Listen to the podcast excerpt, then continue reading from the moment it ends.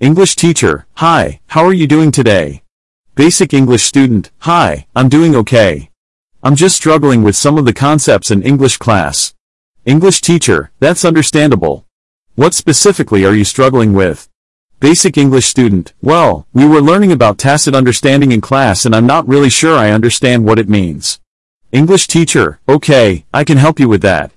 Tacit understanding refers to an unspoken agreement or mutual understanding between two or more people. It's like when you and your friend can communicate without speaking, because you both have a deep understanding of each other. Basic English student, oh, I see. So, it's like a silent understanding? English teacher, yes, exactly. It's a way of communicating without words. Basic English student, but how do we use this in English? English teacher, well, tacit understanding is a concept that can be applied in many different situations, not just in English. For example, it can be used in business, in relationships, or even in sports. Basic English student, can you give me an example? English teacher, sure.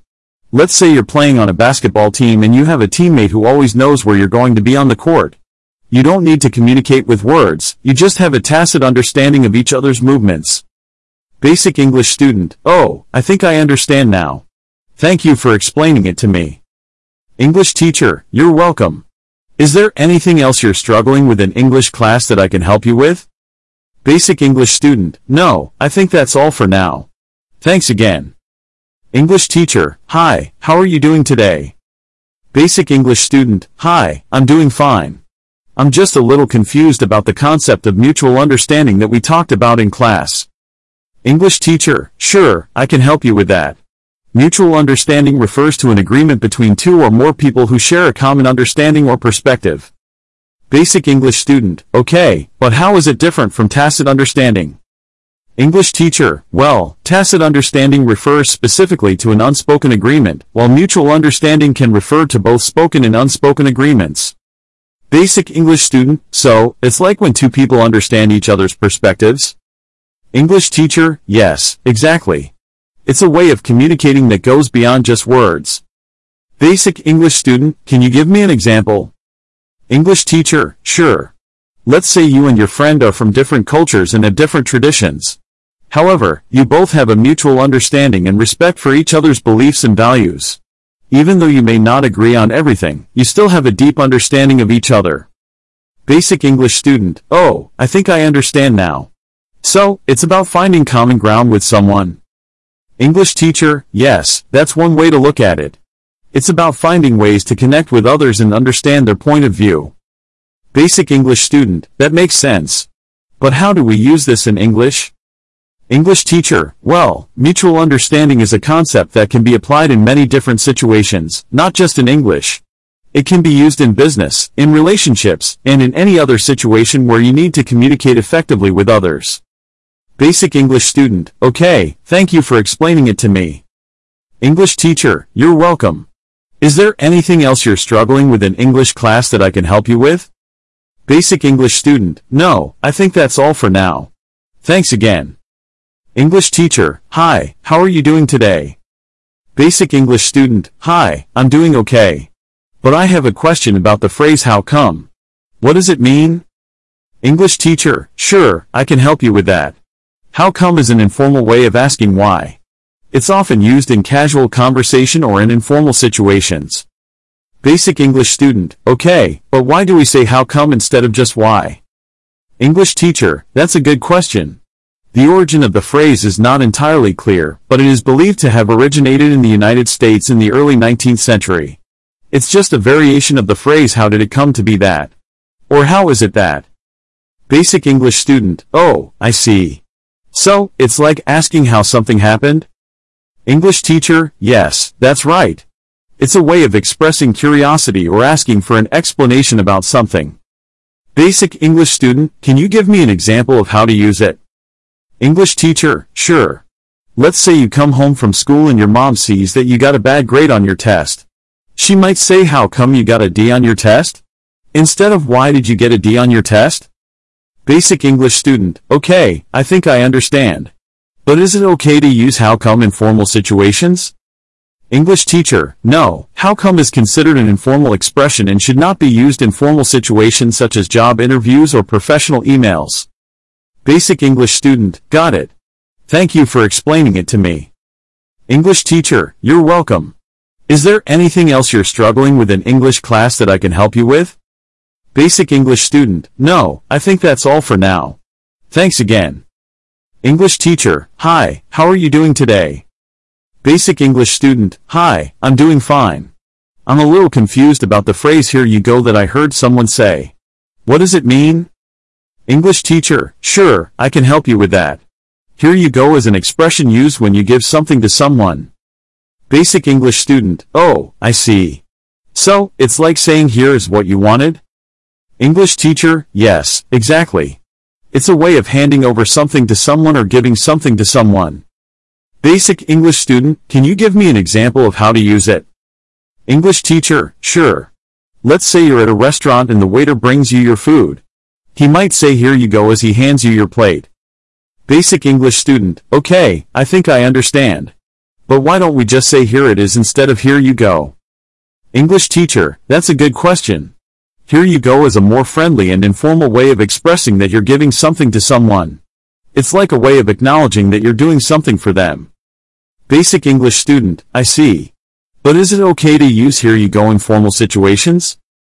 English teacher, no, here you go is considered an informal expression and should not be used in formal situations such as job interviews or professional emails. Basic English student, okay, thank you for explaining it to me. English teacher, you're welcome. Is there anything else you're struggling with in English class that I can help you with? Basic English student, no, I think that's all for now.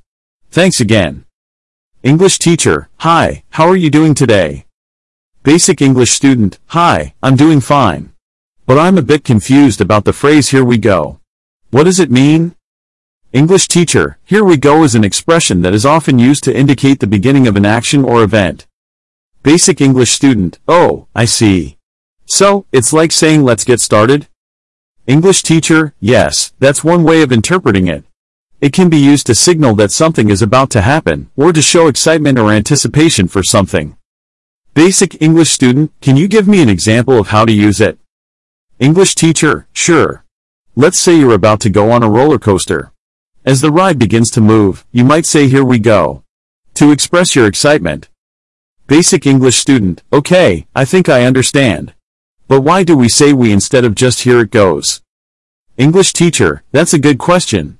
Using we instead of it creates a sense of unity and shared experience between the people involved. It's a way of including others in the excitement or action. Basic English student, I see. But is it okay to use here we go in formal situations? English teacher, no, here we go is considered an informal expression and should not be used in formal situations such as job interviews or professional emails. Basic English student, okay, thank you for explaining it to me. English teacher, you're welcome. Is there anything else you're struggling with in English class that I can help you with? Basic English student, no, I think that's all for now. Thanks again. English teacher, hi, how are you doing today? Basic English student, hi, I'm doing fine. But I'm a bit confused about the phrase there you are. What does it mean? English teacher, there you are is an expression that is often used to greet someone or to acknowledge their presence after searching for them. Basic English student, oh, I see. So, it's like saying I found you? English teacher, yes, that's one way of interpreting it. It can be used to express relief or satisfaction after finally locating someone. Basic English student, can you give me an example of how to use it? English teacher, sure. Let's say you're at a busy train station waiting for a friend. After searching for them for a while, you finally spot them and say there you are. Basic English student, okay, I think I understand. But why do we say there instead of just you are? English teacher, that's a good question. Using there instead of just you are emphasizes the location of the person, as if they were hiding or difficult to find. Basic English student, I see. But is it okay to use there you are in formal situations? English teacher, yes, there you are can be used in formal situations such as business meetings or professional emails, but it is usually used more in casual situations. Basic English student, okay, thank you for explaining it to me. English teacher, you're welcome. Is there anything else you're struggling with in English class that I can help you with? Basic English student, no, I think that's all for now. Thanks again. English teacher, hi, how are you doing today? Basic English student, hi, I'm doing fine. But I'm a bit confused about the phrase there we are. What does it mean? English teacher, there we are is an expression that is often used to signal the completion of a task or the attainment of a goal. Basic English student, oh, I see. So, it's like saying we did it? English teacher, yes, that's one way of interpreting it. It can be used to express satisfaction or accomplishment after finishing something. Basic English student, can you give me an example of how to use it? English teacher, sure. Let's say you and your friend are putting together a puzzle. After completing the final piece, you might say there we are. To acknowledge your success. Basic English student, okay, I think I understand. But why do we say there instead of just we are? English teacher, that's a good question. Using there instead of just we are emphasizes the final outcome or destination of the task or goal. Basic English student, I see. But is it okay to use there we are in formal situations?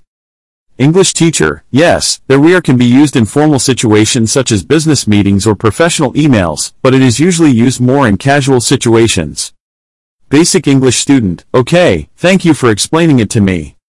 English teacher, you're welcome. Is there anything else you're struggling with in English class that I can help you with? Basic English student, no, I think that's all for now. Thanks again. English teacher, hi there. How can I help you today? Basic English student, hi, I'm trying to understand the phrase get started. What does it mean? English teacher, get started means to begin or initiate something. Basic English student, oh, I see. Can you give me an example of how to use it? English teacher, sure. If you're at the gym, the instructor might say let's get started with some warm-up exercises. Basic English student, okay, I think I understand. But why do we use the word get with started? English teacher, well, get is a commonly used verb in English that can be used to describe starting or beginning a task. We often use it to express the idea of moving from a state of inaction to action. Basic English student, I see. Can I use get started in formal situations? English teacher, yes, get started is perfectly fine to use in formal situations such as business meetings or presentations. Basic English student, okay, thank you for explaining it to me. English teacher, you're welcome. Is there anything else you're curious about in English? Basic English student, actually, yes. I've heard people use the phrase let's get the ball rolling. What does that mean? English teacher, let's get the ball rolling means to start something or initiate a process that will lead to action. It's similar in meaning to get started. Basic English student, I see. That makes sense. Thanks for your help. English teacher, no problem. Let me know if you have any other questions. English teacher, hi, how can I help you today? Basic English student, hi, I wanted to ask about the word anxiety. I see it used a lot but I'm not sure what it means. English teacher, sure, anxiety is a feeling of worry, nervousness or unease about something with an uncertain outcome. Basic English student, I think I understand. Can you give me an example of a situation where someone might feel anxious? English teacher, of course. Let's say you have an exam tomorrow that you haven't studied for yet. You might feel anxious about not being prepared and uncertain about how you'll do on the test. Basic English student, okay, I get it. But what causes anxiety? English teacher, anxiety can be caused by a number of things, such as stress, fear, uncertainty, and even genetics. It's a normal human emotion, but can become a problem if it starts to interfere with your daily life. Basic English student, I see.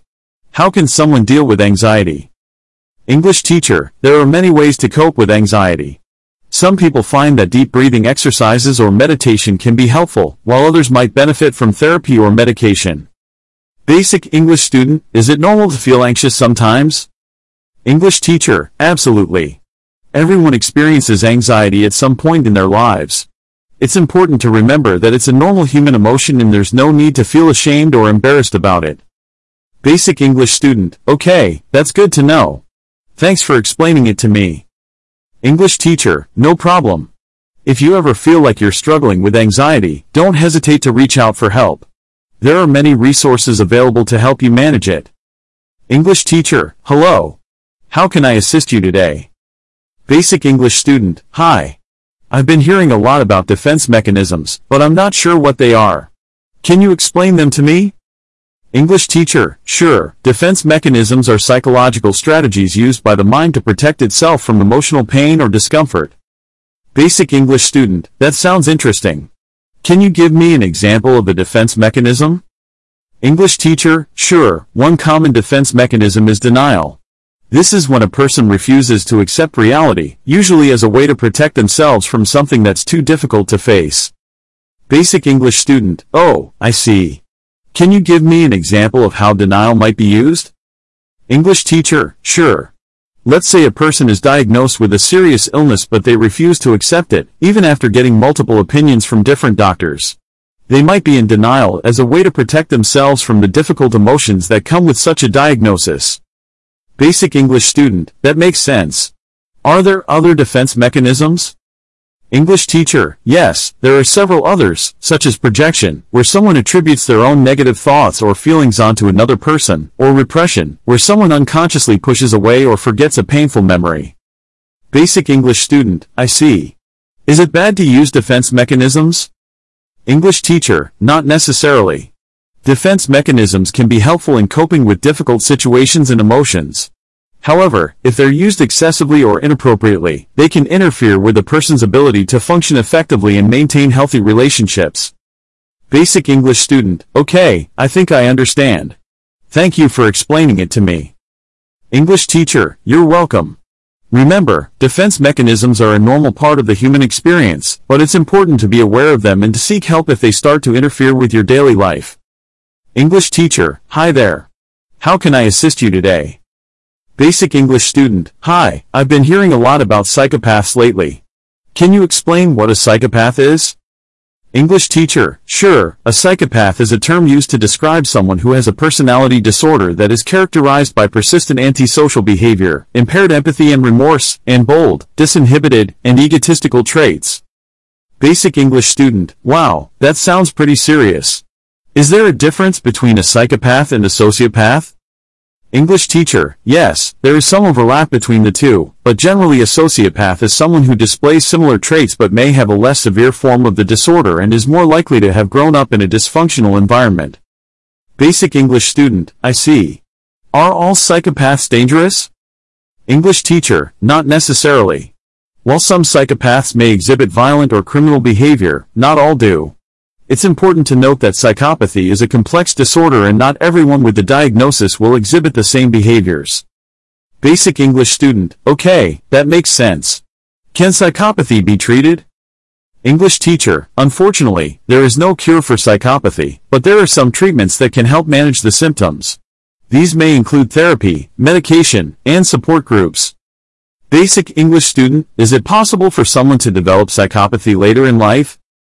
English teacher, it's rare, but it is possible for someone to develop psychopathic traits later in life as a result of brain injury, trauma, or other factors. Basic English student, that's really interesting. Thank you for explaining it to me. English teacher, you're welcome. It's important to remember that while psychopathy is a serious disorder, not everyone who exhibits antisocial behavior is a psychopath. It's always best to seek professional help if you're concerned about yourself or someone else. English teacher, hello. How can I assist you today? Basic English student, hi, I keep hearing the word pathetic and I'm not sure what it means. Can you explain it to me? English teacher, sure, pathetic is an adjective used to describe something or someone who is pitiful, inadequate, or deserving of sympathy. Basic English student, oh, I see. Can you give me an example of how it's used? English teacher, sure. Let's say someone has been trying to get a job for months but keeps getting rejected. If they say I'm pathetic, I can't even get a job, they're expressing that they feel pitiful or inadequate. Basic English student, that makes sense. Is pathetic always a negative thing? English teacher, yes, generally it's used in a negative way. It implies weakness or inferiority. Basic English student, okay, I understand. Is it rude to call someone pathetic? English teacher, yes, it can be seen as insulting or hurtful to call someone pathetic. It's always best to use language that is respectful and considerate of others' feelings. Basic English student, that's good to know. Are there any other words that are similar to pathetic? English teacher, yes, there are several synonyms, such as pitiful, miserable, lamentable, or woeful. Basic English student, I see. Thank you for explaining it to me. English teacher, you're welcome. Remember, it's important to be mindful of the words we use and to choose them carefully so we don't accidentally hurt others' feelings. English teacher, hi. How can I help you today? Basic English student, hi. I've been hearing a lot about subpoenas in the news lately and I'm not really sure what they are. Can you explain it to me? English teacher, sure. A subpoena is a legal order that requires someone to provide evidence or appear in court. It's typically used in legal proceedings to compel someone to give testimony, produce documents or other evidence, or to appear in court as a witness. Basic English student, I see. So, if someone receives a subpoena, they have to do what it says. English teacher, yes, that's correct. If you receive a subpoena, you are legally required to comply with it. Failure to do so can result in serious consequences, such as being held in contempt of court. Basic English student, that sounds pretty serious. Who can issue a subpoena? English teacher, a subpoena can be issued by a court, a government agency, or an attorney involved in a legal proceeding. Basic English student, okay, that makes sense. Can anyone receive a subpoena or is it only for certain people? English teacher, subpoenas can be issued to anyone who has information or evidence relevant to a legal case. This could include witnesses, experts, or even someone who has documents or other evidence related to the case. Basic English student, is there anything someone can do if they receive a subpoena but can't comply with it?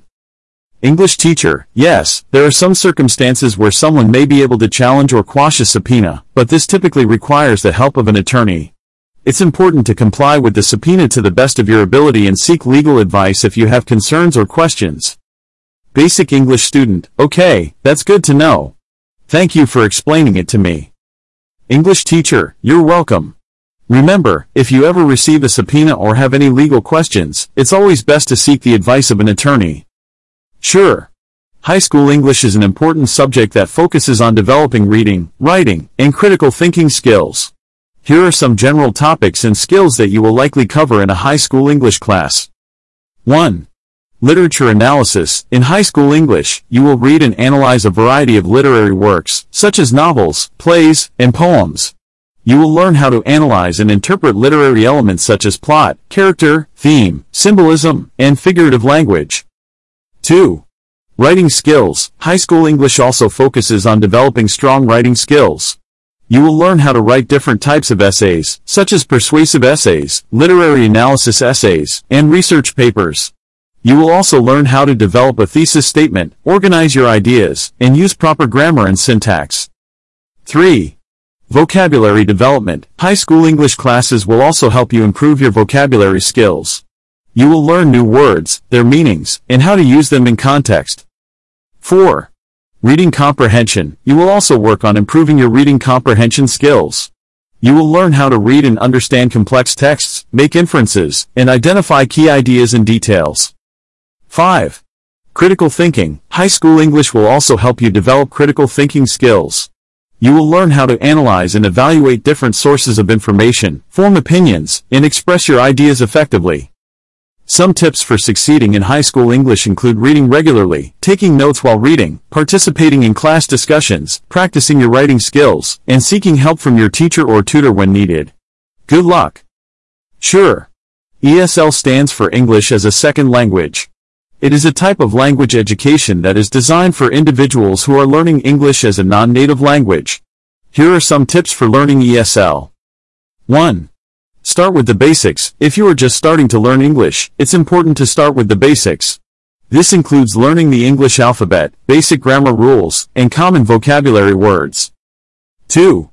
Listen and speak. One of the best ways to improve your English skills is to practice listening and speaking. Try to listen to English podcasts or radio shows, watch English movies or TV shows, and practice speaking with native English speakers. 3. Read and write. Reading and writing are also important skills to develop in ESL. Try to read English books, newspapers, and articles, and practice writing in English by keeping a journal or writing short essays. 4. Find a tutor or language partner. Working with a tutor or language partner can be a great way to improve your English skills. They can provide personalized feedback and help you practice your listening, speaking, reading, and writing skills. 5. Use online resources. There are many online resources available for learning ESL, such as websites, apps, and online courses. Some popular resources include Duolingo, Rosetta Stone, and English Central. Remember, learning a new language takes time and practice. Don't get discouraged if you don't see immediate progress. Keep practicing and seek help from a teacher or tutor if needed. Good luck with your ESL studies. English teacher, good morning. How are you today? Student, good morning, I'm doing well, thank you. How about you? English teacher, I'm great, thank you for asking. So, I heard you wanted to talk about success. Is that correct? Student, yes, that's right. I'm really interested in learning about what it takes to be successful. English teacher, that's a great topic.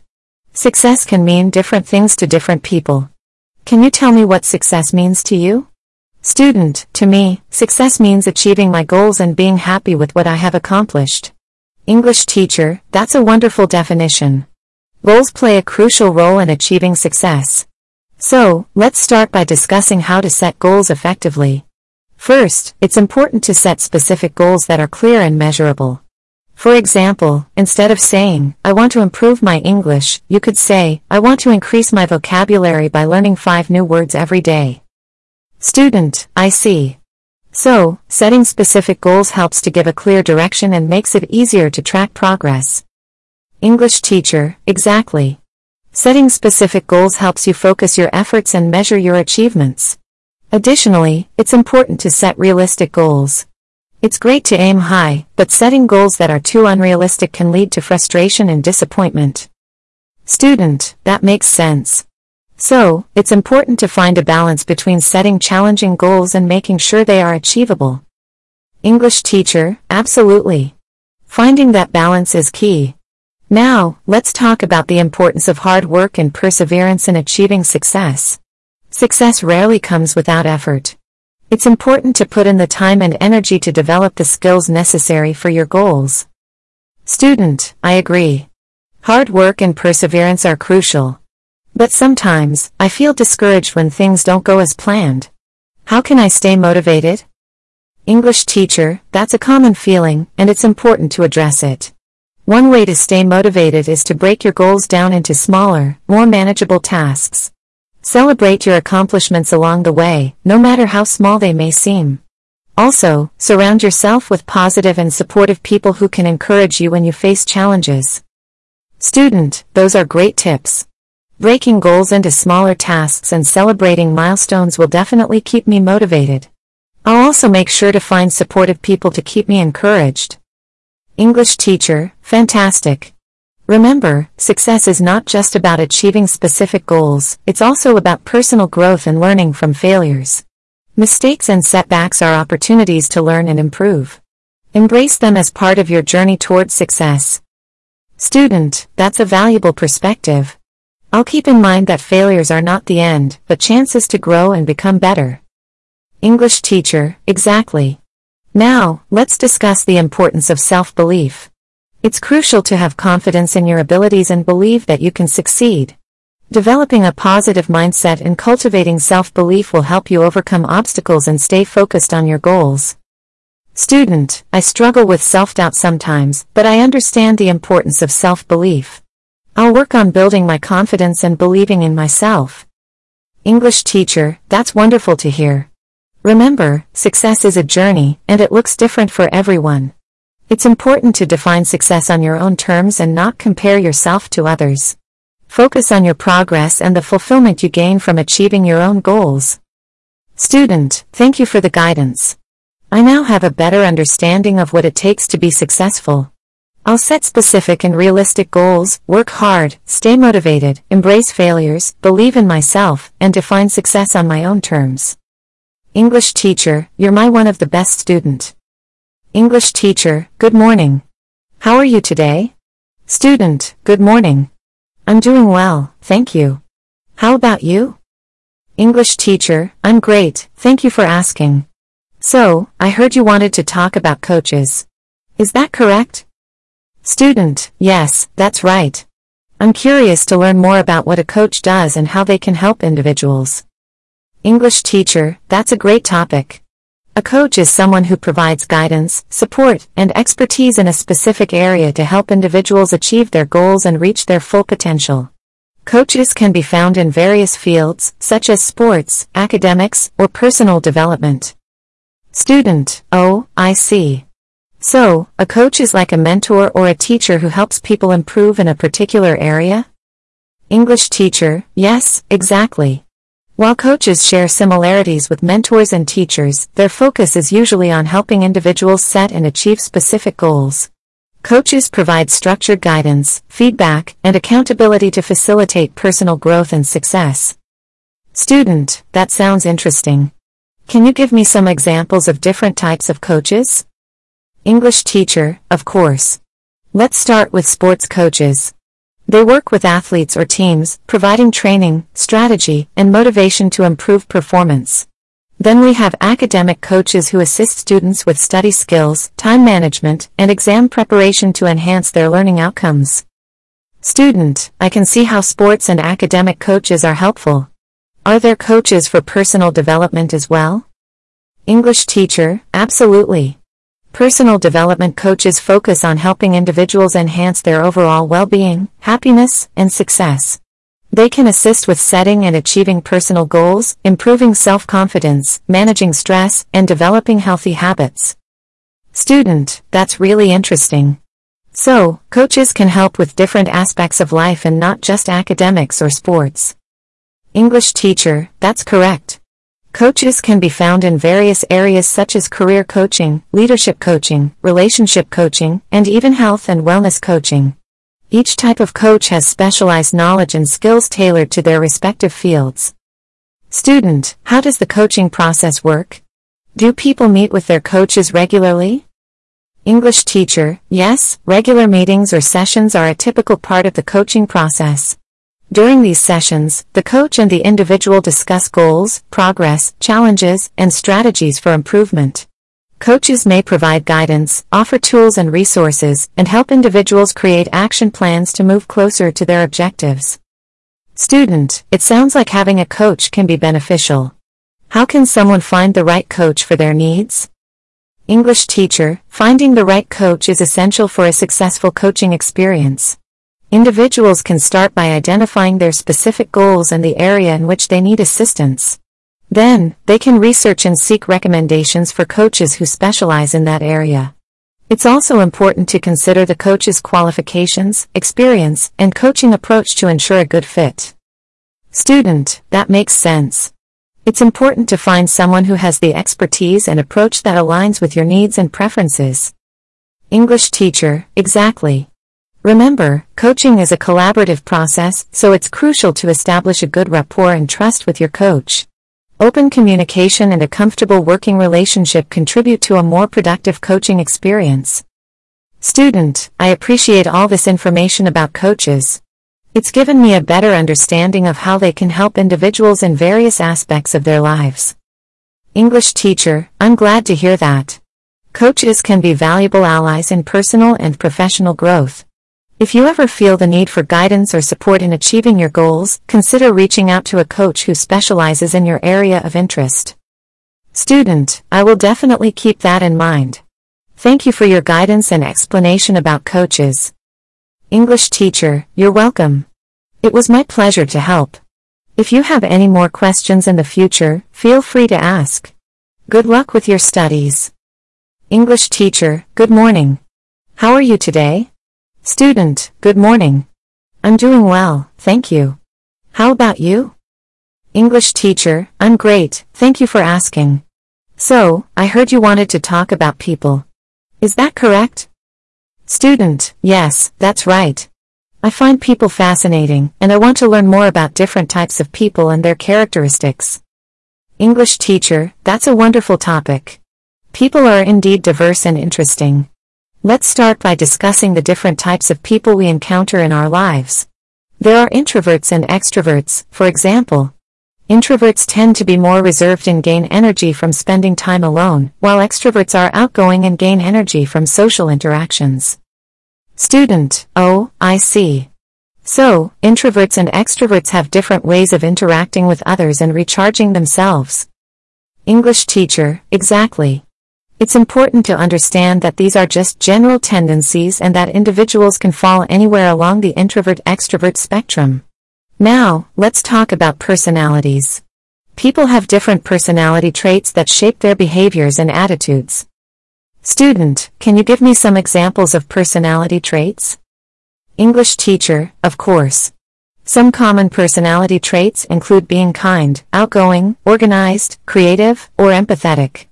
These traits can influence how individuals approach life, interact with others, and handle various situations. Student, I see. So, a person's personality traits play a significant role in their behaviors and actions. English teacher, absolutely. Personality traits contribute to the uniqueness of individuals.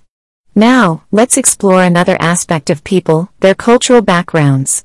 People come from diverse cultures, each with its own customs, traditions, and values.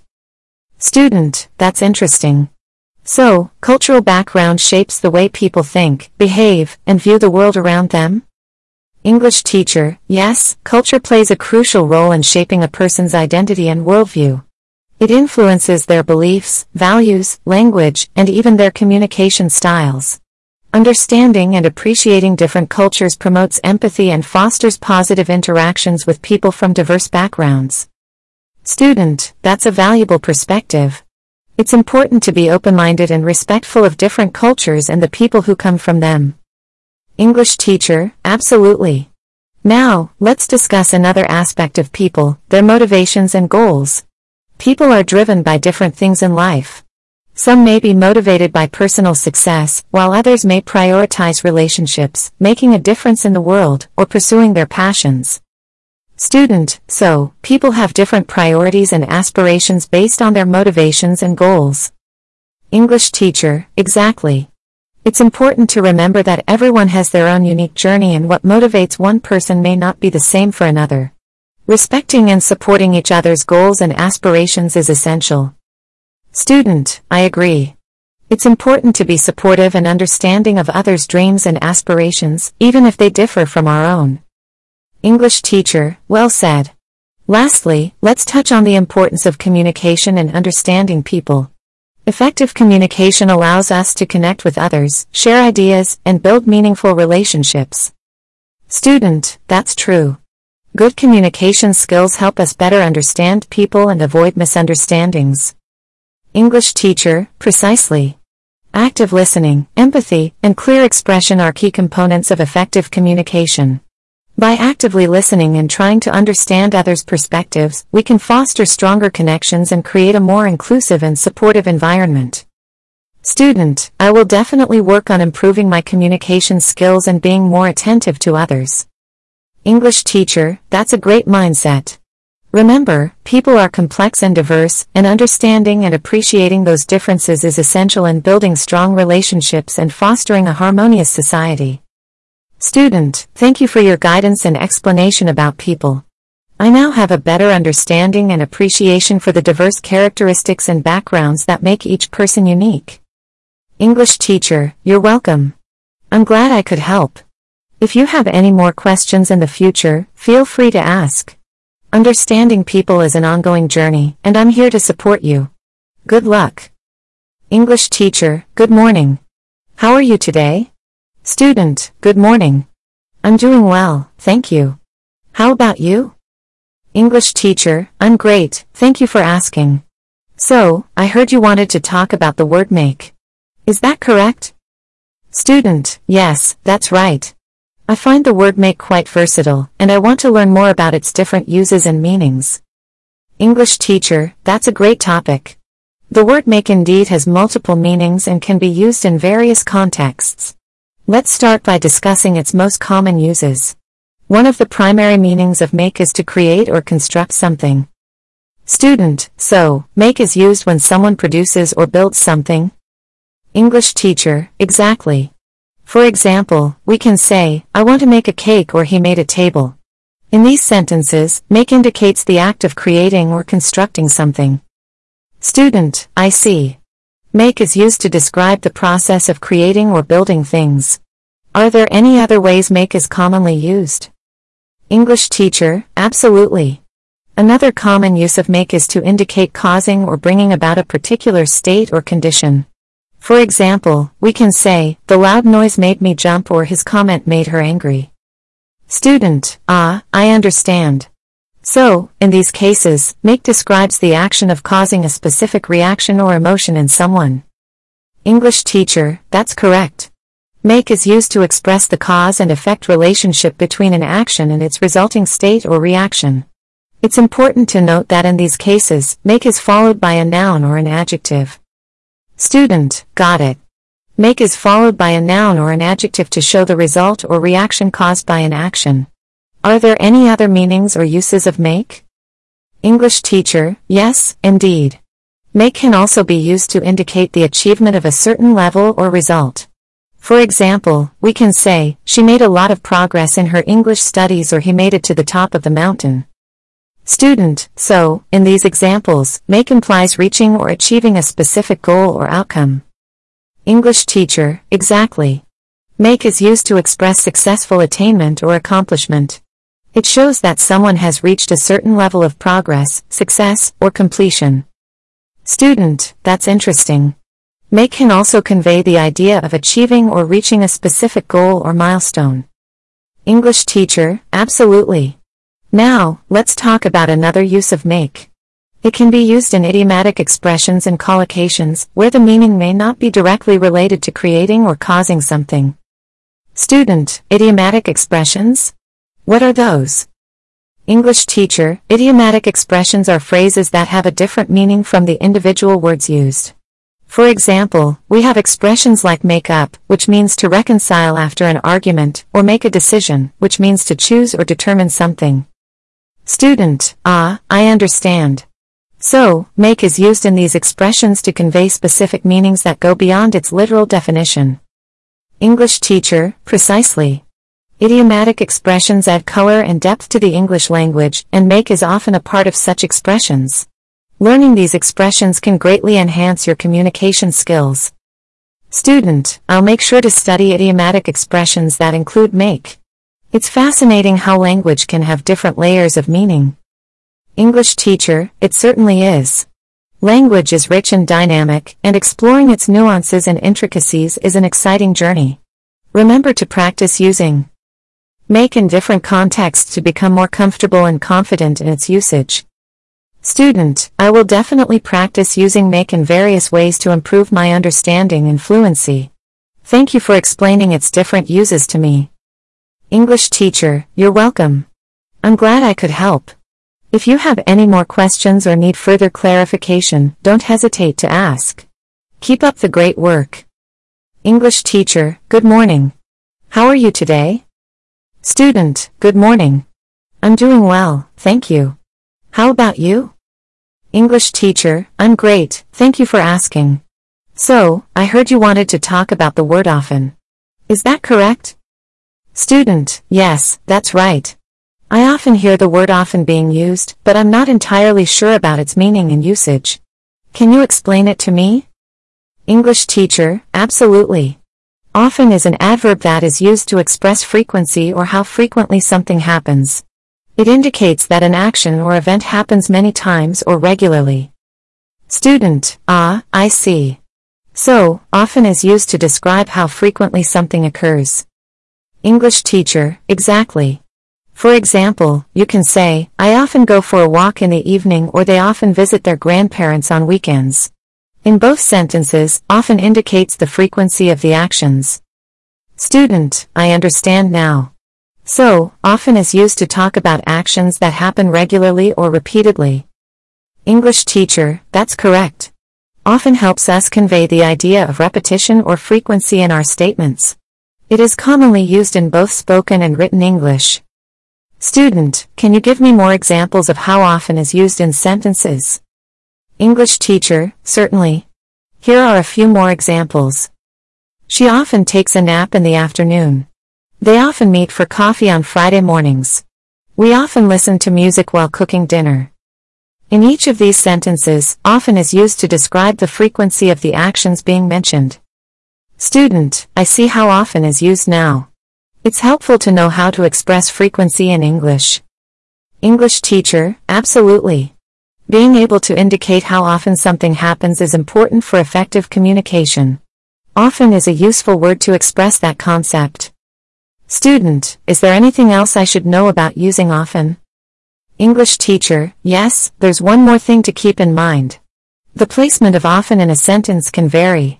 It can be placed before the main verb, after the verb be, or at the beginning or end of a sentence for emphasis. Student, could you give me an example of how often can be placed differently in a sentence? English teacher, certainly. Let's take the sentence he often reads books. Here are a few variations.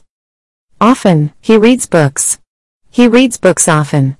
He reads books very often. In these variations, the placement of often changes, but the meaning remains the same. It's a matter of stylistic preference and emphasis. Student, I understand now. The placement of often can be flexible depending on how we want to structure our sentences. English teacher, exactly. It's important to remember that English allows for some flexibility in word order and emphasis. As you become more comfortable with the language, you'll develop your own style and preferences. Student, thank you for explaining often to me. I feel more confident in using it now. English teacher, you're welcome. I'm glad I could help. If you have any more questions or need further clarification, don't hesitate to ask. Keep practicing, and your English skills will continue to improve. English teacher, good morning. How are you today? Student, good morning. I'm doing well, thank you. How about you? English teacher, I'm great, thank you for asking. So, I heard you wanted to talk about the word challenging. Is that correct? Student, yes, that's right. I often come across the word challenging, but I'm not entirely sure about its meaning and how to use it properly. Can you explain it to me? English teacher, absolutely. The word challenging is an adjective that describes something that is difficult or demanding. It refers to situations, tasks, or activities that require effort, skill, or determination to overcome. Student, I see. So, challenging is used to describe something that is not easy and requires a lot of effort. English teacher, exactly. For example, you can say, I find math problems challenging or learning a new language can be challenging. In both sentences, challenging is used to express the difficulty or the level of effort required. Student, I understand now. So, challenging is used to describe things that are difficult or require a lot of effort. English teacher, that's correct. Challenging is commonly used to describe academic tasks, professional endeavors, physical activities, and even personal situations that test our abilities and require us to work hard to overcome them. Student, can you give me more examples of how challenging is used in sentences? English teacher, certainly. Here are a few more examples. Climbing Mount Everest is a challenging feat. Writing a research paper can be challenging, but it's also rewarding. Running a marathon is a challenging goal to achieve. In each of these sentences, challenging is used to describe something that is difficult and requires perseverance and determination. Student, I see how challenging is used now. It helps to express the difficulty or the level of effort needed for certain tasks or activities. English teacher, absolutely. It's important to have a variety of words to describe the level of difficulty we encounter in different situations. Challenging is a useful word in that regard. Student, is there anything else I should know about using challenging? English teacher, yes, there's one more thing to keep in mind. Challenging can also be used in a positive sense, as it often implies an opportunity for growth, learning, and personal development. It's a chance to push ourselves and expand our capabilities. Student, that's interesting. So, even though something may be challenging, it can also be an opportunity for personal growth and improvement. English teacher, exactly. It's important to approach challenges with a positive mindset and see them as opportunities for self-improvement. Embracing challenges can lead to great achievements and personal growth. Student, thank you for explaining challenging to me. I now have a better understanding of its meaning and how to use it correctly. English teacher, you're welcome. I'm glad I could help. If you have any more questions or need further clarification, don't hesitate to ask. Challenges are a part of life, and with determination and perseverance, you can overcome them. Keep up the great work. English teacher, good morning. How are you today? Student, good morning. I'm doing well, thank you. How about you? English teacher, I'm great, thank you for asking. So, I heard you wanted to talk about the word journey. Is that correct? Student, yes, that's right. I often hear the word journey being used, but I'm not entirely sure about its meaning and usage. Can you explain it to me? English teacher, absolutely. The word journey refers to a traveling from one place to another, typically over a long distance or a significant period of time. It can be both a literal and metaphorical term. Student, I see. So, journey is used to describe the act of traveling from one place to another, whether physically or metaphorically. English teacher, that's correct. For example, we can say, I'm going on a journey to Europe next week or life is a journey filled with ups and downs. In both cases, journey is used to describe a process of traveling or progressing through different experiences. Student, I understand now. So, journey can refer to both physical travel and the broader experience of life. English teacher, precisely. Journey can be used to describe physical trips, such as vacations or business travels, as well as the metaphorical journey of personal growth, learning, or achieving goals. Student, can you give me more examples of how journey is used in sentences? English teacher, certainly. Here are a few more examples. She embarked on a spiritual journey to find inner peace. The marathon was a long and challenging journey, but he crossed the finish line. The book takes readers on a journey through history and culture. In these sentences, journey is used to describe different types of experiences and progressions. Student, I see how journey is used now. It helps to express the idea of progress and experiences in both literal and metaphorical sense. English teacher, absolutely. Journey is a versatile word that allows us to capture the concept of travel, personal growth, and the process of reaching a destination, both physical and metaphorical. Student, is there anything else I should know about using journey? English teacher, yes, there's one more thing to keep in mind. Journey is often used in a positive and reflective sense. It implies a sense of purpose, discovery, and transformation. It reminds us that the process and the experiences along the way are as important as the destination itself. Student, that's interesting. So, Journey encourages us to appreciate the experiences and growth that occur during the process, rather than just focusing on the end result. English teacher, exactly. It's important to embrace the journey, learn from the challenges and experiences, and appreciate the progress you make along the way. Student, thank you for explaining Journey to me. I now have a better understanding of its meaning and how to use it correctly. English teacher, you're welcome. I'm glad I could help. If you have any more questions or need further clarification, don't hesitate to ask. Life is a journey, and I'm here to support you on your language learning journey. Keep up the great work. English teacher, good morning. How are you today? Student, good morning. I'm doing well, thank you. How about you? English teacher, I'm great, thank you for asking. So, I heard you wanted to talk about the word where. Is that correct? Student, yes, that's right. I often get confused about how to use where in different contexts. Can you help me understand it better? English teacher, absolutely. Where is an adverb that is used to ask about or indicate a location or place. It helps us understand the position or whereabouts of something or someone. Student, ah, I see. So, where is used to talk about a specific location or place. English teacher, that's correct. For example, you can ask, where is the library? Or do you know where she lives? In both sentences, where is used to inquire about a specific place or to indicate a location. Student, I understand now.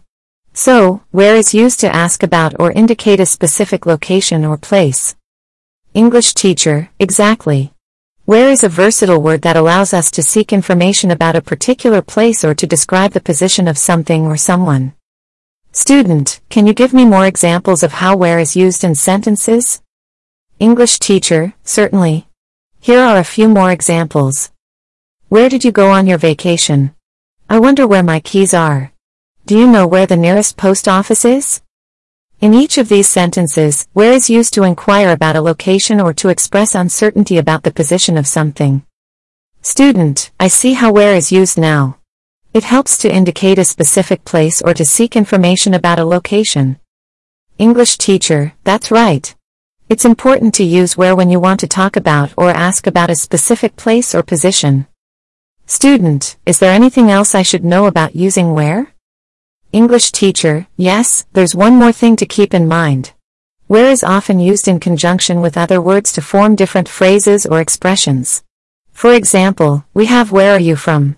To ask about someone's place of origin, or wherever you go to indicate that something applies no matter the location. Student, ah, I understand. So, where can be combined with other words to form different expressions that relate to location or position. English teacher, exactly. Where is often used in conjunction with prepositions, such as from, to, in, or at, to provide more specific information about the location or direction. Student, thank you for explaining where to me. I now have a better understanding of its meaning and usage. English teacher, you're welcome. I'm glad I could help. If you have any more questions or need further clarification, don't hesitate to ask. Remember, knowing how to express and understand location is important for effective communication. Keep up the great work. English teacher, good morning. How are you today? Student, good morning. I'm doing well, thank you. How about you? English teacher, I'm great, thank you for asking. So, I heard you wanted to talk about the word life. Is that correct? Student, yes, that's right. I often hear the word life being used, but I'm not entirely sure about its meaning and usage. Can you explain it to me? English teacher, absolutely. Life is a noun that refers to the existence of living organisms, including human beings. It encompasses the experiences, activities, and events that occur during a person's time on Earth. Student, I see. So, life is used to talk about the overall existence and experiences of living beings. English teacher, that's correct. For example, you can say, life is precious or she enjoys the simple pleasures of life. In both sentences, life is used to refer to the entire span of experiences and activities that make up a person's existence. Student, I understand now. So, life encompasses everything that happens to a person during their time on Earth. English teacher, exactly. Life is a broad term that covers various aspects of human existence, such as relationships, work, hobbies, and personal growth. Student, can you give me more examples of how life is used in sentences? English teacher, certainly. Here are a few more examples. Life is full of surprises. He is trying to find his purpose in life. The birth of a child brings new life into the world. In each of these sentences, life is used to describe different aspects of existence and the experiences associated with it. Student, I see how life is used now. It helps to express the overall concept of existence and the experiences that come with it. English teacher, that's correct. Life is a versatile word that allows us to talk about the entirety of human existence and the events and activities that shape it. Student, is there anything else I should know about using life? English teacher, yes, there's one more thing to keep in mind. Life can also be used metaphorically to represent vitality, energy, or the essence of living. For example, we have expressions like live your best life or life is what you make it, which convey the idea of embracing and maximizing the opportunities and experiences available to us. Student, ah, I understand. So, life can be used metaphorically to talk about living to the fullest and making the most of our experiences. English teacher, exactly. Life is often used in expressions that encourage us to appreciate and seize the opportunities that come our way, and to live with a sense of purpose and fulfillment. Student, thank you for explaining life to me. I now have a better understanding of its meaning and how to use it correctly. English teacher, you're welcome. I'm glad I could help. If you have any more questions or need further clarification, don't hesitate to ask. Remember, life is a precious gift, and it's important to make the most of it. Keep up the great work. Teacher. Good morning, Sarah. How are you today? Student. Good morning, Mr. Johnson. I'm doing well, thank you. How about you? Teacher. I'm great, thank you. So, today let's talk about fruits. Fruits are an essential part of a healthy diet. Can you name a few fruits? Student. Um. Apples, bananas, and oranges. Teacher. Excellent. Those are some common fruits. Let's expand our list. How about strawberries, grapes, and watermelons? Can you think of any others? Student. Hmm. Pineapple and mango. Teacher. Yes, exactly. Pineapple and mango are tropical fruits. They are delicious and full of vitamins. Now, let's move on to some smaller fruits. Have you ever tried blueberries, raspberries, or blackberries? Student. No, I haven't. Are they similar to strawberries? Teacher. They are all berries, but they have their own unique flavors. Blueberries are small and sweet, raspberries have a tart taste, and blackberries are slightly sour. They are all packed with antioxidants and are great additions to your diet. Student. That's interesting. I'll have to try them sometime. Teacher. Definitely. Now, let's talk about citrus fruits. We mentioned oranges earlier, but there are others like lemons, limes, and grapefruits. Do you know any other citrus fruits? Student. Um. I'm not sure. Are tangerines and clementines citrus fruits? Teacher. Yes, you're absolutely right. Tangerines and clementines are both citrus fruits. They are smaller than oranges and have a sweeter taste. They are also easy to peel and make a great snack. Student. That's good to know. I'll keep that in mind. Teacher. Great. Now, let's talk about some exotic fruits. Have you ever heard of kiwi fruit, papaya, or passion fruit? Student. Yes, I have heard of kiwi fruit, but I'm not sure about the others. Teacher. Kiwi fruit is a small fruit with a fuzzy brown skin and bright green flesh. It has a sweet and tangy taste. Papaya is a tropical fruit with orange flesh and black seeds in the center. It has a sweet and musky flavor. Passion fruit is a round fruit with a purple or yellow skin. Inside, it has a juicy pulp with a tangy and tropical taste. Student. They all sound very interesting. I would love to try them someday. Teacher. That's great to hear. Trying new fruits is a fantastic way to expand your palate and discover new flavors. Remember, fruits are not only delicious but also packed with essential nutrients to keep us healthy. Student. I will definitely try to incorporate more fruits into my diet. Thank you for the information, Mr. Johnson. Teacher. You're welcome, Sarah. It was my pleasure. Keep exploring and enjoy the wonderful world of fruits. If you have any questions, feel free to ask me anytime. Student. I will. Thank you, Mr. Johnson. Have a great day. Teacher. You too, Sarah. Take care and have a fantastic day ahead. Teacher. Good morning, John. How are you today? Student. Good morning, Ems. Smith. I'm doing well, thank you. How about you? Teacher. I'm great, thank you. Today, let's talk about vegetables. They are an essential part of a balanced diet. Can you name a few vegetables? Student. Um, carrots, tomatoes, and potatoes. Teacher. Excellent. Those are some common vegetables. Let's expand our list. How about broccoli, spinach, and bell peppers? Can you think of any others? Student. Hmm. Cucumbers and lettuce? Teacher. Yes, exactly. Cucumbers are refreshing and crunchy, while lettuce is often used in salads. Now, let's move on to some root vegetables. Have you ever tried radishes, onions, or turnips? Student. No, I haven't. Are they similar to potatoes? Teacher. They are all root vegetables, but they have their own distinct flavors. Radishes are crisp and slightly spicy, onions have a strong taste, and turnips are slightly sweet and earthy. They can be cooked in various ways and are versatile in recipes. Student. That's interesting. I'll have to give them a try sometime. Teacher. Definitely. Now, let's talk about leafy greens. We mentioned lettuce earlier, but there are others like kale, spinach, and Swiss chard. Have you ever tried any of these? Student. No, I haven't. Are they different from regular lettuce? Teacher. Yes, they are. Leafy greens like kale, spinach, and Swiss chard are packed with nutrients and have their own unique flavors.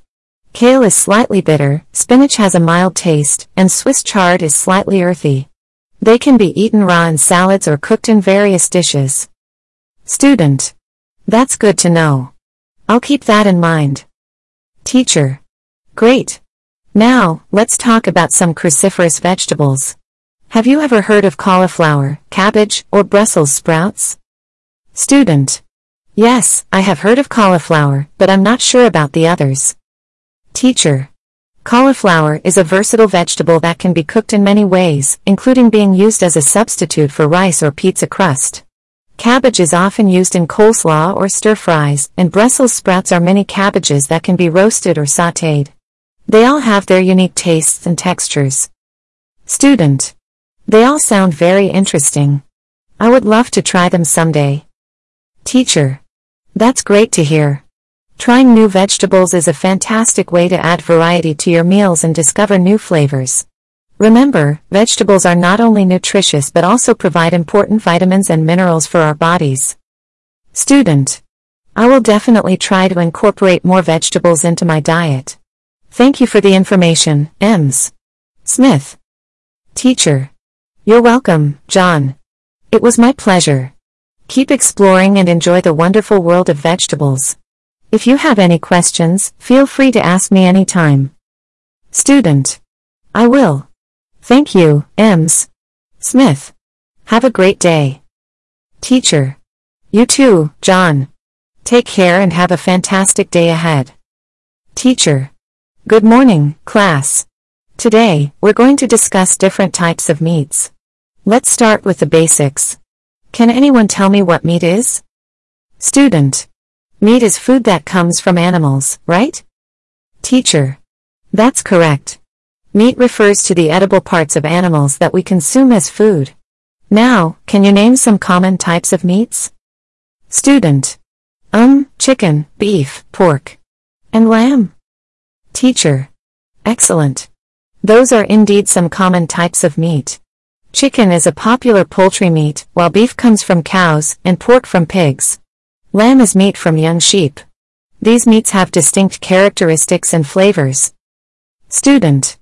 Is there a difference between white meat and red meat? Teacher. Yes, there is. White meat generally refers to lighter colored meats, like poultry, such as chicken and turkey. These meats are typically lower in fat compared to red meat. Red meat, on the other hand, includes beef, pork, and lamb. It has a darker color and tends to be richer in flavor. Student. Oh, I see. Are there any health considerations when it comes to eating meat? Teacher. Absolutely. While meat is a good source of protein and essential nutrients, it's important to consume it in moderation. Some studies suggest that excessive red meat consumption may increase the risk of certain health issues.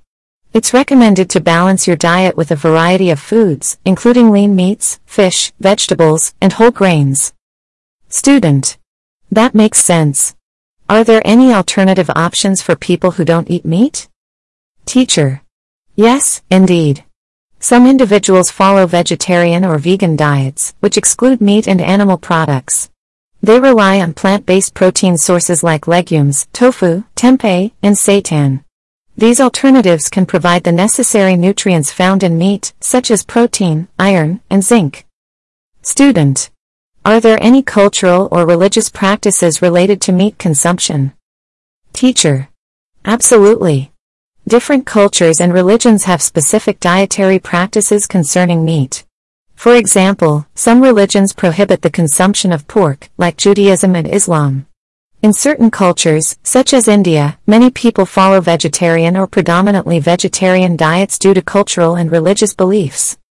Student. That's interesting. How should meat be stored and handled safely? Teacher. Meat should be stored at proper temperatures to prevent bacterial growth. It's important to keep raw meat separate from other foods to avoid cross-contamination. When handling raw meat, it's crucial to wash your hands and surfaces thoroughly to maintain hygiene. Cooking meat to the recommended internal temperature is also essential to ensure it's safe to eat. Student. Thank you for the information. I learned a lot about meats today. Teacher. You're welcome. I'm glad you found it helpful. Remember, understanding different types of meats and making informed choices about our diet is essential for a balanced and healthy lifestyle. Teacher. Good morning, class. Today, we're going to discuss delicious foods. Can anyone tell me what comes to mind when they hear the term delicious foods? Student. Um, I think of food that tastes really good and makes me want to eat more of it. Teacher. Absolutely. Delicious foods are those that are incredibly flavorful and enjoyable to eat. They can bring a lot of pleasure and satisfaction to our taste buds. Now, let's explore some examples of delicious foods. Can you name a few? Student. Pizza, burgers, ice cream, and chocolate cake are some delicious foods I can think of. Teacher. Great choices. Pizza and burgers are popular savory options, while ice cream and chocolate cake fall under the sweet category. These foods are often considered indulgent treats because of their rich flavors. However, it's important to enjoy them in moderation as part of a balanced diet. Student. Are there any other types of delicious foods besides those? Teacher. Absolutely. Delicious foods can encompass a wide range of dishes and cuisines. For example, you might find dishes like lasagna, sushi, fried chicken, tacos, pasta, and curry to be incredibly delicious. These foods vary in taste, texture, and ingredients, catering to different preferences and cultural backgrounds. Student. Why do some foods taste so delicious to us? Teacher. Ah, excellent question. Our sense of taste plays a significant role in determining what we find delicious. Our taste buds can detect different flavors like sweet, salty, sour, bitter, and umami. Foods that strike a balance between these flavors and have pleasing textures tend to be more enjoyable to our taste buds. Student. What about cultural differences in defining delicious foods? Teacher. That's a great point. The concept of delicious foods can indeed vary across different cultures. What one culture considers incredibly delicious, another might not find as appealing. Cultural preferences, ingredients available in different regions, and traditional cooking techniques all contribute to the diversity of delicious foods around the world. Student. Can healthy foods also be delicious? Teacher. Absolutely. Healthy foods can be just as delicious as indulgent treats. Fruits, vegetables, whole grains, lean proteins, and legumes can all be prepared in ways that bring out their natural flavors and make them incredibly tasty. Experimenting with different seasonings, herbs, and spices can enhance the taste of healthy dishes. Student. How can we make sure we're making healthy choices when it comes to delicious foods? Teacher. Making healthy choices when it comes to delicious foods requires mindful eating. It's important to listen to your body's hunger and fullness cues and eat in moderation. Incorporating a variety of nutritious foods into your diet, such as lean proteins, fruits, vegetables, and whole grains, is key. It's also beneficial to limit the consumption of foods high in added sugars, unhealthy fats, and sodium. Student. Thank you for the information. Now I have a better understanding of delicious foods and how to make healthier choices. Teacher. You're welcome. I'm glad I could help. Remember, enjoying delicious foods in moderation while prioritizing a balanced and nutritious diet is the key to a healthy and satisfying eating experience. Teacher. Good morning, class. Today, we're going to talk about tourism. Can anyone tell me what comes to mind when they hear the term tourism? Student. Um, I think of traveling to different places and exploring new things. Teacher. Absolutely. Tourism refers to the activity of traveling to different destinations for leisure, recreation, or cultural exploration. It's a popular way for people to experience new cultures, visit famous landmarks, and enjoy different environments. Now, let's delve deeper into the world of tourism. Can you give me some examples of tourist destinations? Student. Sure. Places like Paris with the Eiffel Tower, New York City with Times Square, and the Great Wall of China are famous tourist destinations. Teacher. Excellent examples. These destinations attract millions of visitors each year due to their cultural, historical, or natural significance. People travel from all over the world to see iconic landmarks like the Eiffel Tower or experience the bustling atmosphere of Times Square. Student. Are there different types of tourism? Teacher. Yes, there are various types of tourism. One common type is leisure tourism, where people travel for relaxation and enjoyment. It can include beach vacations, spa retreats, or visiting theme parks. Cultural tourism focuses on exploring the art, history, and traditions of a particular destination. Ecotourism involves visiting natural environments while minimizing impact and supporting conservation efforts. Adventure tourism involves activities like hiking, mountain climbing, or exploring remote regions. These are just a few examples, and there are many more niche forms of tourism. Student. Is tourism important for countries and local communities? Teacher. Absolutely. Tourism plays a significant role in the economy of many countries and communities. It creates job opportunities in various sectors such as hospitality, transportation, and entertainment. Additionally, tourism generates revenue through accommodations, dining, shopping, and attractions, which can help support local businesses and infrastructure development. Student. Are there any challenges associated with tourism? Teacher. Yes, there can be challenges related to tourism. One of the main challenges is the environmental impact. Popular tourist destinations often face issues like overcrowding, waste management, and strain on natural resources. Cultural impacts can also occur when local traditions and communities are affected by an influx of tourists. Additionally, there can be concerns about maintaining the authenticity and integrity of cultural heritage sites in the face of heavy tourism. Student how can we be responsible tourists? Teacher. Being a responsible tourist means being mindful of the impact we have on the places we visit. Some tips include respecting local customs and traditions, being conscious of our environmental footprint by minimizing waste and conserving resources, and supporting local businesses and communities. It's also important to follow guidelines and regulations set by the destination and be aware of cultural sensitivities. Student. Can you recommend any resources to learn more about tourism? Teacher. Absolutely. There are many resources available to learn more about tourism. Books, travel magazines, and websites dedicated to travel and tourism provide valuable insights. Additionally, official tourism websites for specific countries or destinations offer detailed information about attractions, activities, and travel tips. Student. Thank you for the information. Now I have a better understanding of tourism and how to be a responsible traveler. Teacher. You're welcome. I'm glad I could help. Remember, tourism is an exciting way to explore the world, but it's important to approach it with respect for the environment, culture, and local communities.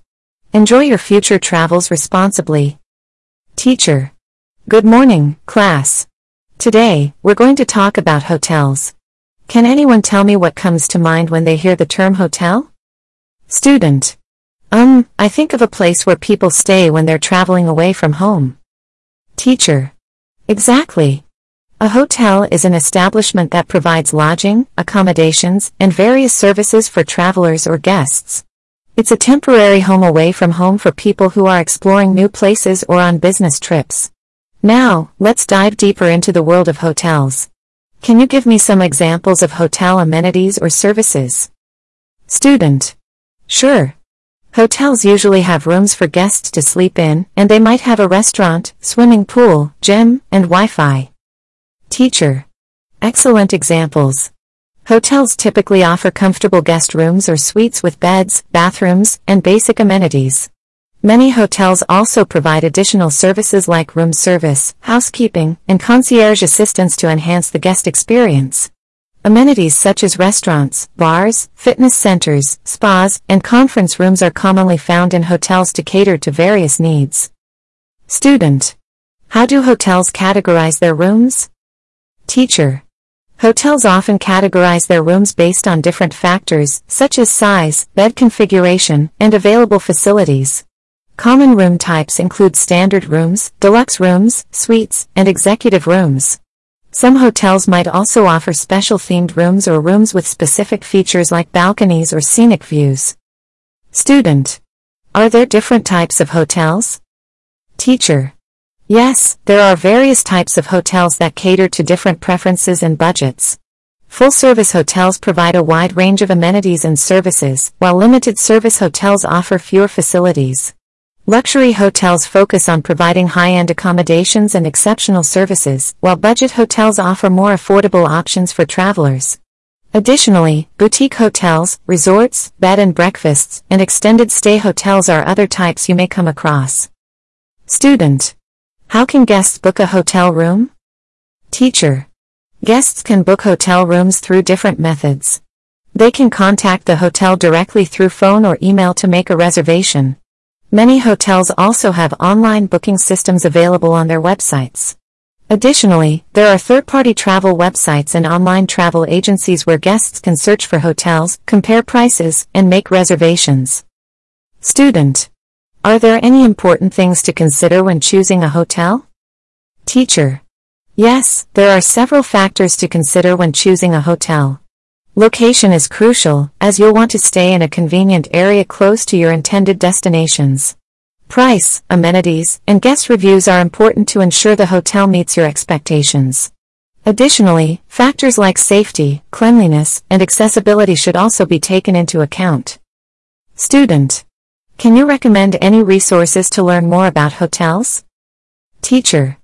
Absolutely. There are many resources available to learn more about hotels. Online travel websites and review platforms like TripAdvisor, Booking exclamation mark com, and Expedia offer information, reviews, and ratings for various hotels worldwide. Additionally, travel guidebooks and websites like Lonely Planet and Fodor's provide detailed information and recommendations for hotels in different destinations. Student. Thank you for the information. Now I have a better understanding of hotels and what to consider when booking a room. Teacher. You're welcome. I'm glad I could help. Remember, hotels provide a comfortable and convenient place to stay when you're away from home. Consider your needs and preferences when choosing a hotel to ensure an enjoyable stay during your travels. Teacher. Good morning, class. Today, we're going to talk about travel agencies. Can anyone tell me what comes to mind when they hear the term travel agency? Student. Um, I think of a company or organization that helps people plan and arrange their trips. Teacher. Absolutely. A travel agency, the business that specializes in assisting travelers with various aspects of their trips, such as booking flights, accommodations, transportation, and organizing tours or activities. Now, let's dive deeper into the world of travel agencies. Can you give me some examples of services that a travel agency might offer? Student. Sure. A travel agency might help with booking flights, reserving hotel rooms, arranging transportation, and providing information about tourist attractions and activities. Teacher. Excellent examples. Travel agencies act as intermediaries between travelers and travel suppliers, such as airlines, hotels, and tour operators. They provide a range of services to make the travel experience more convenient and organized for their clients. These services can include researching and recommending destinations, securing transportation and accommodations, and assisting with visa applications or travel insurance. Student. How do travel agencies gather information about destinations and travel options? Teacher.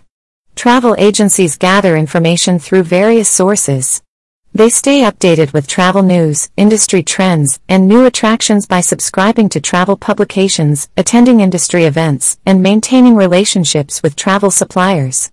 They also conduct research on destinations, gather feedback from clients, and use online resources, travel guidebooks, and databases to ensure they have the most up-to-date information to assist their clients.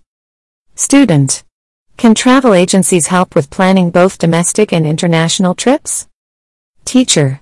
Yes, travel agencies can help with planning both domestic and international trips.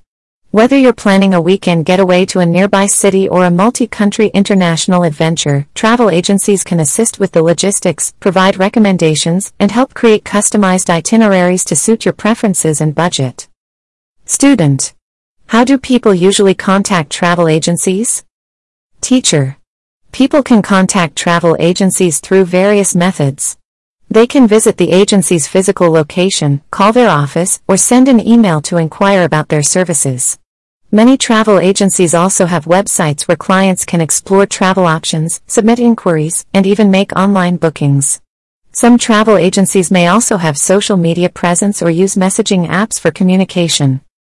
Student. Do travel agencies charge fees for their services? Teacher. Yes, travel agencies often charge fees for their services. These fees can vary depending on the complexity of the trip, the services provided, and the agency's policies. Some agencies charge a flat fee or consultation fee for their expertise and time spent planning the trip. Others may earn a commission from the travel suppliers they work with, and therefore, their services may be offered at no additional cost to the client. Student. Can you recommend any resources to learn more about travel agencies? Teacher. Certainly. To learn more about travel agencies, you can explore their websites to understand their services, read reviews and testimonials from previous clients, and even contact them directly for more information. Additionally, there are industry associations and organizations, such as the American Society of Travel Advisors, ASTA, that provide resources and information about reputable travel agencies and travel industry standards. Student. Thank you for the information. Now I have a better understanding of travel agencies and how they can assist with travel planning. Teacher. You're welcome. I'm glad I could help. Remember, travel agencies can be valuable resources for travelers, providing expertise, convenience, and personalized assistance to make your travel experiences smoother and more enjoyable. Teacher. Good morning, class. Today, we're going to talk about limousines. Can anyone tell me what comes to mind when they hear the term limousine? Student. Um, I think of a long and luxurious car that is often associated with special events or VIPs. Teacher. Absolutely. A limousine is a type of luxury vehicle that is typically elongated and has a separate compartment for passengers and a chauffeur. It's often associated with elegance, comfort, and special occasions. Now, let's explore the world of limousines in more detail. Can you give me some examples of occasions or events where a limousine might be used? Student. Sure. People might use a limousine for weddings, proms, corporate events, or airport transfers. Teacher. Excellent examples. Limousines are commonly used for various special events and occasions where individuals or groups want to make a grand entrance or travel in style and comfort.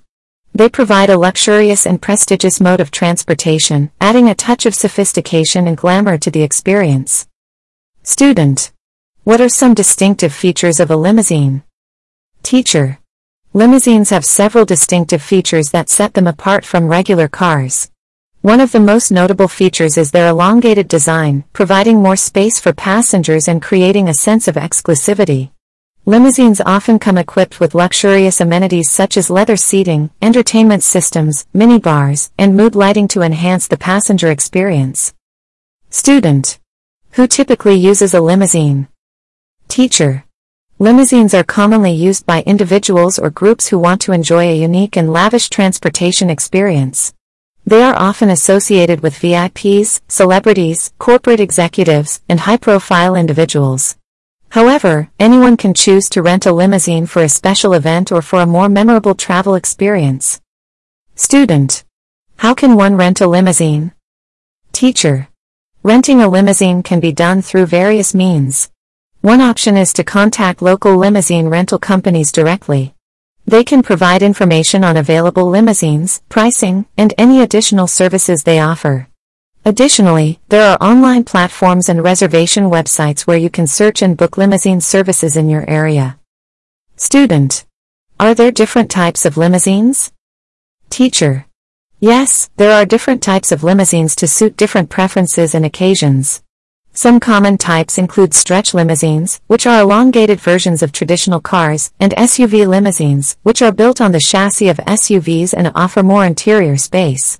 There are also specialty limousines such as party buses or vintage limousines that provide unique experiences for specific events. Student. Is it expensive to rent a limousine? Teacher. The cost of renting a limousine can vary depending on several factors, including the type of limousine, the duration of the rental, the distance traveled, and any additional services or amenities requested. It's advisable to inquire with different rental companies to compare prices and ensure that the services offered align with your budget and requirements. Student. Can you recommend any resources to learn more about limousines? Teacher. Certainly. To learn more about limousines, you can explore the websites of limousine rental companies in your area. They often provide information about their fleet, services, and pricing. Additionally, online forums, review websites, and travel publications may offer insights and recommendations for reputable limousine rental services. Student. Thank you for the information. Now I have a better understanding of limousines and when they might be used. Teacher. You're welcome. I'm glad I could help. Remember, limousines offer a luxurious and stylish transportation option for special events or occasions, adding an extra touch of sophistication and elegance.